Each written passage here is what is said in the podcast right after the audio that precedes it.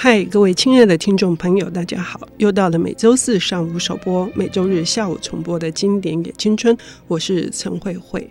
成长小说是欧陆一个很重要的大支派，呃，譬如说歌德的《少年维特的烦恼》，或者是他传承到美国，他也有类似更近代、更现代的《麦田捕手》，以及法国的。日安忧郁，呃，这些都是在描写青少年时期的少年少女，他们在迈向一个新的成人的阶段的时候，他们对于这个世界充满的疑惑，以及他们想要去抵抗什么，或者是控诉什么。今天我们邀请到的领读人是非常优秀的。书店工作者陈英如小姐，我叫她 Amber，她要来为我们带来的这本书呢，也是呃享誉了全球的一本很重要的青春的成长小说，叫做《什么都没有》。我们要欢迎 Amber。各位听众好，嗯，我们今天要讲的这部小说，它的呃西班牙原文叫做 Nada，Nada、嗯、Nada 其实在外文里面其实很常用的一个意思，它就。直翻就叫什么都没有。嗯、那为什么一个成长小说它的书名叫 Nada 呢？嗯、它的叙述是从一个呃十八岁要来到巴塞隆纳就学的一个呃你说少女也好，她叫做安德雷亚。那安德雷亚她来到外婆家过了一年生活之后，她对于在这一年的经历里面，她对自己。或者是说，对这个世界，对我们这些读者下了一个结语，就是这一年的生活对他而言几乎像是 nada，什么都没有。你可以说是什么都没有，嗯，得到吗？或者是什么都没有留下痕迹吗？我们看了整个小说的故事，跟他一同经历这一年的生活之后，我们最终应该就能够体会，这个 nada 虽然是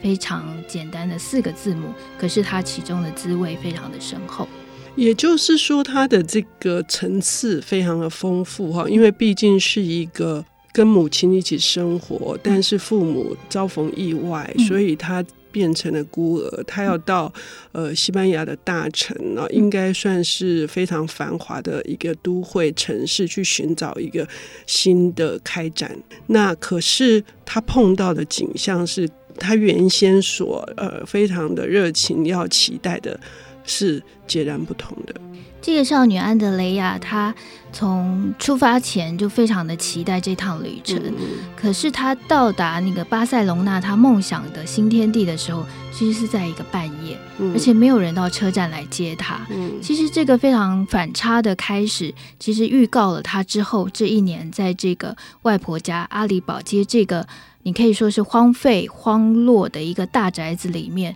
未来一年的生活。那随着他走进这个外婆家的宅子里面，他本来想象的是啊，母亲年少时候青春时代过的其实是还算富庶，或者是说中产阶级的那个生活。可是他一进了那个门，首先来迎接他的是非常呃惊人吓人的一个女仆。那再来一踏进那个屋子里，对他来讲，那有点像是就是一个女巫之巢。嗯，整个房子里面阴暗。呃，可能潮湿，充满了堆积的，可能不知道几十年的旧物，大的家具也不知道做什么用途，然后没有一个可以好好安歇的一个空间。嗯、再来里面的呃，遇到的每一个在屋子里面生活的人，包括他的、呃、舅舅、舅妈，还有阿姨，每个人的角色或者是每个人的脾性都。非常的古怪，所以他的这个新天地之梦可以说是在他到达的当晚，基本上就好像就破灭了。那他的当然一个呃一个青春，然后正要向往一个展翅高飞一个新天地的女孩，她在这样子一个反差非常大的环境里面，她确实就。我只能说，这个女孩子其实还蛮冷静的。嗯，她跟我们以往的呃一些成长小说或者是少女小说的主角非常的不一样。她没有太多呃非常呃神经质，或者是你可以说太过敏感的那个那个状态。她其实非常冷静，而且以一种你可以说是算是成熟的观察。你去看，随着他的眼睛看到这家族里面，这个房子里面，包括每一个人他的个性，然后去细探他可能经过什么样的遭遇，然后包括里面这房子里面有猫啊、有狗啊、有鹦鹉啊这些动物的状态，他也都看到。诶，在这里面好像有什么不寻常之处。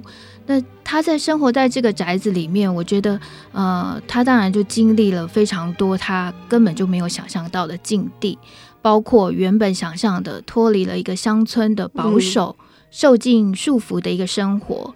没想到踏进了巴塞隆纳大城，家里有一个姨妈，嗯，其实非常的管束她，而且告诉她说，因为少女总是不受控制的嘛，在她在这个大城里面生活了一段时间之后，这个姨妈还跟她讲说，如果我早知道当年我跟你一起生活，我就把你掐死，因为你。你这么的不受控，那也只不过是他喜欢在巴塞隆纳的街道上面游走，是。他充满了一个好奇，他想要去探索这个新的城市，嗯，知道这个呃生活的各式各样样貌，还有一个呃蛮令人觉得替他有一点不舍的是，他在这个街道上游走，很多是因为。他有一些情绪，或者甚至是因为他过度饥饿，嗯，然后他必须呃透过这些走路来转移自己的注意力。这一段描述，我觉得这就是作者他嗯，在这个当年那个时空下写这本书的时候，我觉得他。算是一个勇敢的陈述了那个社会现状的一个表达。那个时候的西班牙经过内战，所以人民的生活其实还蛮刻苦的。可是，在随后的集权统治底下，他其实不能写的太明。那在这个家族里面，你就会看到，哎，每个人其实都有像是配给卷之类的东西。可是他的呃舅舅外婆们有自己的呃生活所需，他自己也有他自己的那一份。可是他那一份，老实说，他想向往新的事物，所以他他需要呃花在他一些新探索的花费上，所以用在他的呃。日常必须，比如吃饭这件事情，就真的少的可怜。那你会看到他，甚至他每天回家的小礼物，外婆给他的小礼物，可能是呃一家子煮了蔬菜，就剩下的那些含了一些蔬菜味道的清水。嗯，还有硬面包。硬面包，就一个正在成长的孩子，就是忍着孤寂，可是即使生活如此的窘迫。他不会因为窘迫，然后他让自己变得难堪。他改用在城市里面，呃，漫游、走荡，然后到处探索新事物的方式。我觉得他是尽量让自己的精神不受肉体这些限制的束缚。嗯嗯，你提到的这个精神上面，哈，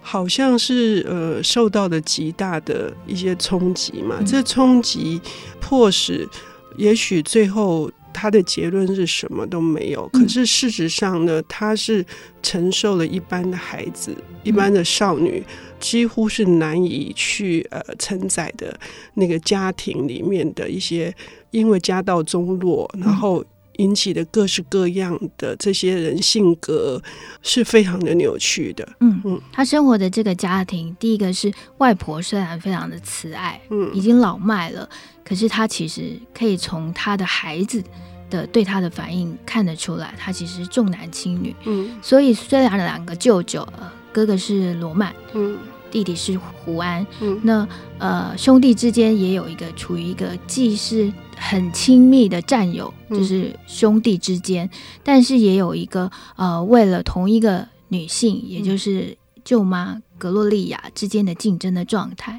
那这个两个舅舅之间其实还牵扯了，比如说当年西班牙内战，可能有两方不同阵营的一个关系，所以在这个大人的复杂的纠结的关系里面，这个女孩子非常冷然，可是又没有办法从这些纠结的关系里面挣脱开来。嗯，如果我们没有办法去从这个文本本身啊，呃，仔细的从这些线索，包括家人之间的那些暴力相向，哈，或者甚至是各式各样的语言的，就是争吵，那个强度很强哈。那为什么这个安德雷亚他要怎样去？除了他在城市漫游，他要怎么样去走出刚刚 Amber 说的这个窘困？哈，我们要休息一下，等一下回来。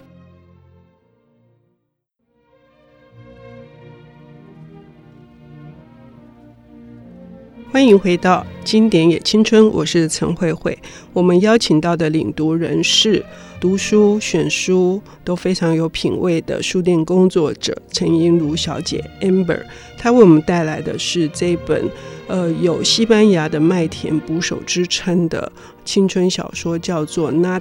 中文译为什么都没有。上半段节目已经说了，这个少女要。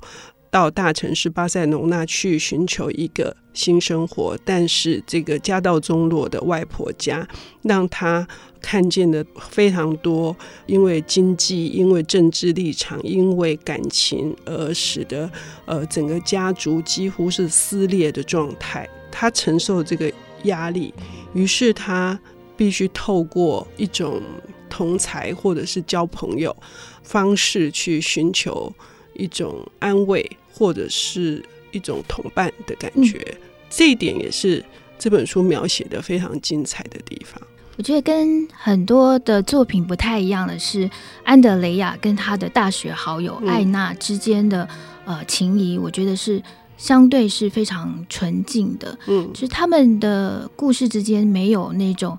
很激烈的，比如说。女孩子之间可能会有的竞争、嫉妒，或甚至是一些比较黑暗的心思。那艾娜这个角色，她其实是富家女孩，嗯，那看得出来她在学校里面也是风云人物，可是她就特别看上了安德雷亚，然后跟他做朋友。我觉得这两个人的眼光，或者是说他们会受彼此的吸引，变成好友，也是非常特别的。因为他们两个的个性，说到底，我觉得都非常具有一个独立的状态。嗯，就是她即使是富家女孩，但是她非常有自己独到的见地。那他们两个人之间，其实还有一个非常特别的呃勾连，也就是安德雷亚的舅舅罗曼。罗曼其实是家里的坏痞子。感觉得出来，他当年就是风流倜傥，然后又他自己说的啦，他又很会画画，然后会作曲，是个小提琴家，还会弹钢琴。那即使是过了多年，就是也受过战乱里面的折磨，但感觉他还是非常多人就是可能吹捧他，他也不停的在呃说当年自己的当年勇。那这个艾娜呢，他就听说，呃，是在某一个特别的巧合的机缘里面。安德雷亚就知道啊，原来艾娜喜欢的一个音乐家，竟然是自己楼上的那个坏痞子舅舅。可是他就一方面又非常担心，因为他知道舅舅的真面目，他也不希望呃自己的好友受到舅舅的可能有奇怪的影响，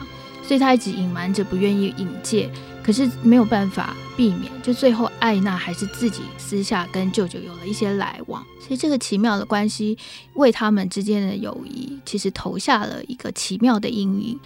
那这中间更有一个奇妙的一个人物是艾娜的母亲，嗯、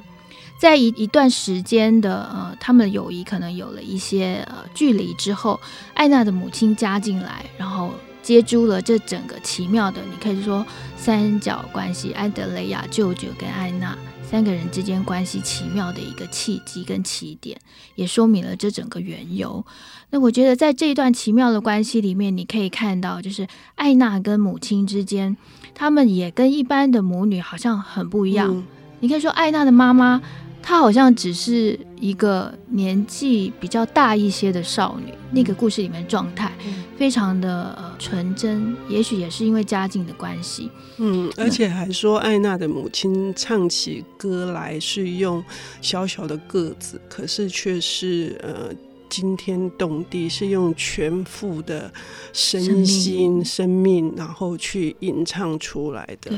对。然后这段小说里面，其实还有一个浮流，其实就是很奇妙的，在这些城市巷弄景观之间，你感觉到了一个音音乐的存在。是，不管是罗曼这个舅舅，嗯、或者是艾娜母亲的歌声，或者是街道，比如说水声、呃、风声等等，这些音乐也贯穿在这个故事里头。嗯、它有点像是在这个混乱，或者是不如。预想的一个呃青春时光里面，它是唯一超脱这一切的所在。我们可以在小说里面，就是一开始就会看到，安德雷亚一听到罗曼舅舅他呃演奏的音乐的时候，他其实完全被他的音乐给呃震慑住了。嗯，他超脱那整个荒废呃脏污的屋子，他的心灵跟精神都飞到一个非常干净或者是非常愉悦的一个地方。嗯嗯，所以这整个音乐性流动在这个小说里面，就为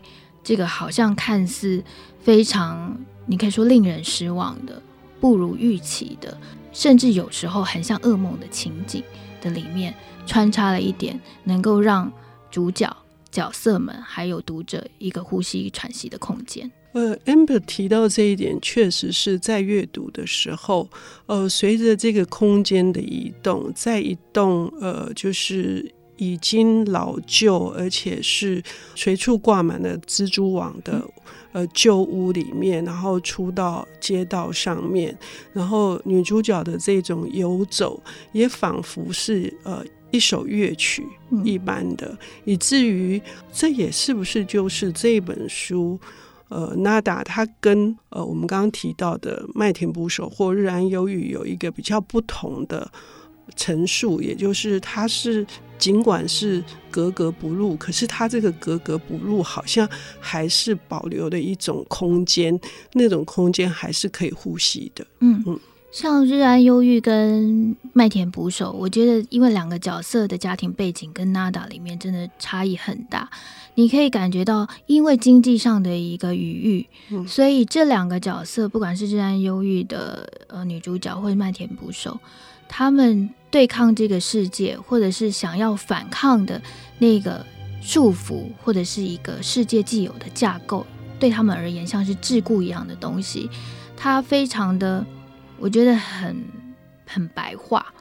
那他们的那种反抗，跟 Nada 的主角在这个书里面的状态，其实就不太一样了。嗯嗯嗯，嗯，它是一种比较是呃。克制的，然后比较是舒缓的，嗯、而且它是节制的，它不是属于那种破坏性的。嗯，麦田不说就非常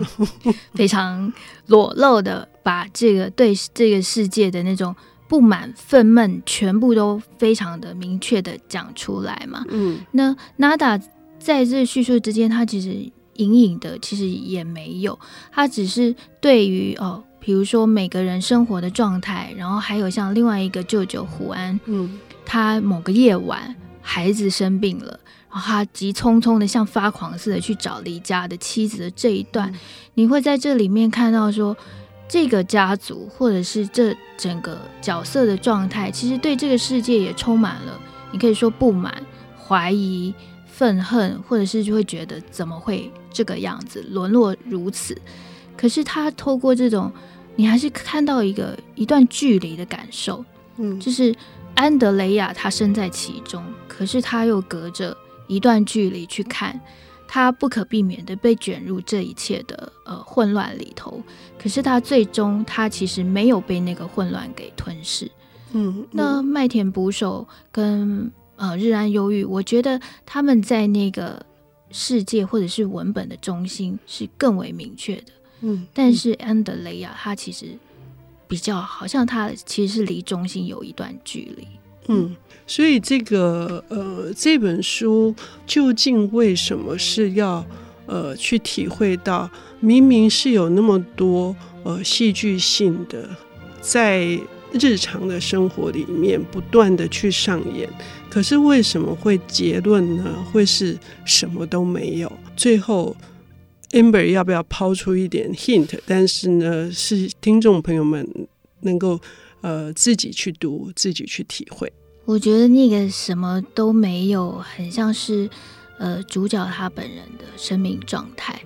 我觉得在封底文案摘得很好，嗯、就是每个人，你可以说是宿命观吗，或者是什么？每个人的个性或者是他的选择，其实左右了他整个生命的基调。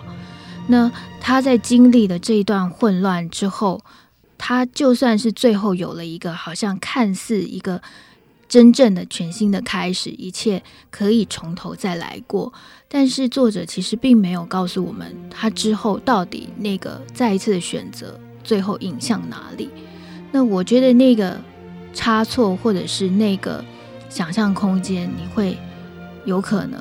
也许。到了一个地方，它终究又是什么都没有的。嗯，我第一次读完的感受是，所谓什么都没有，是过去是可以抛却的。嗯，然后。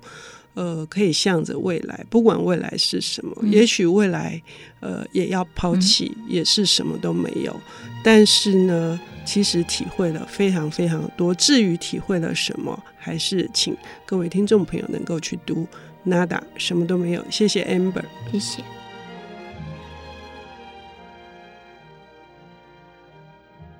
本节目由 IC 之音与瑞木读墨电子书联合制播。经典也青春，与您分享跨越时空的智慧想念。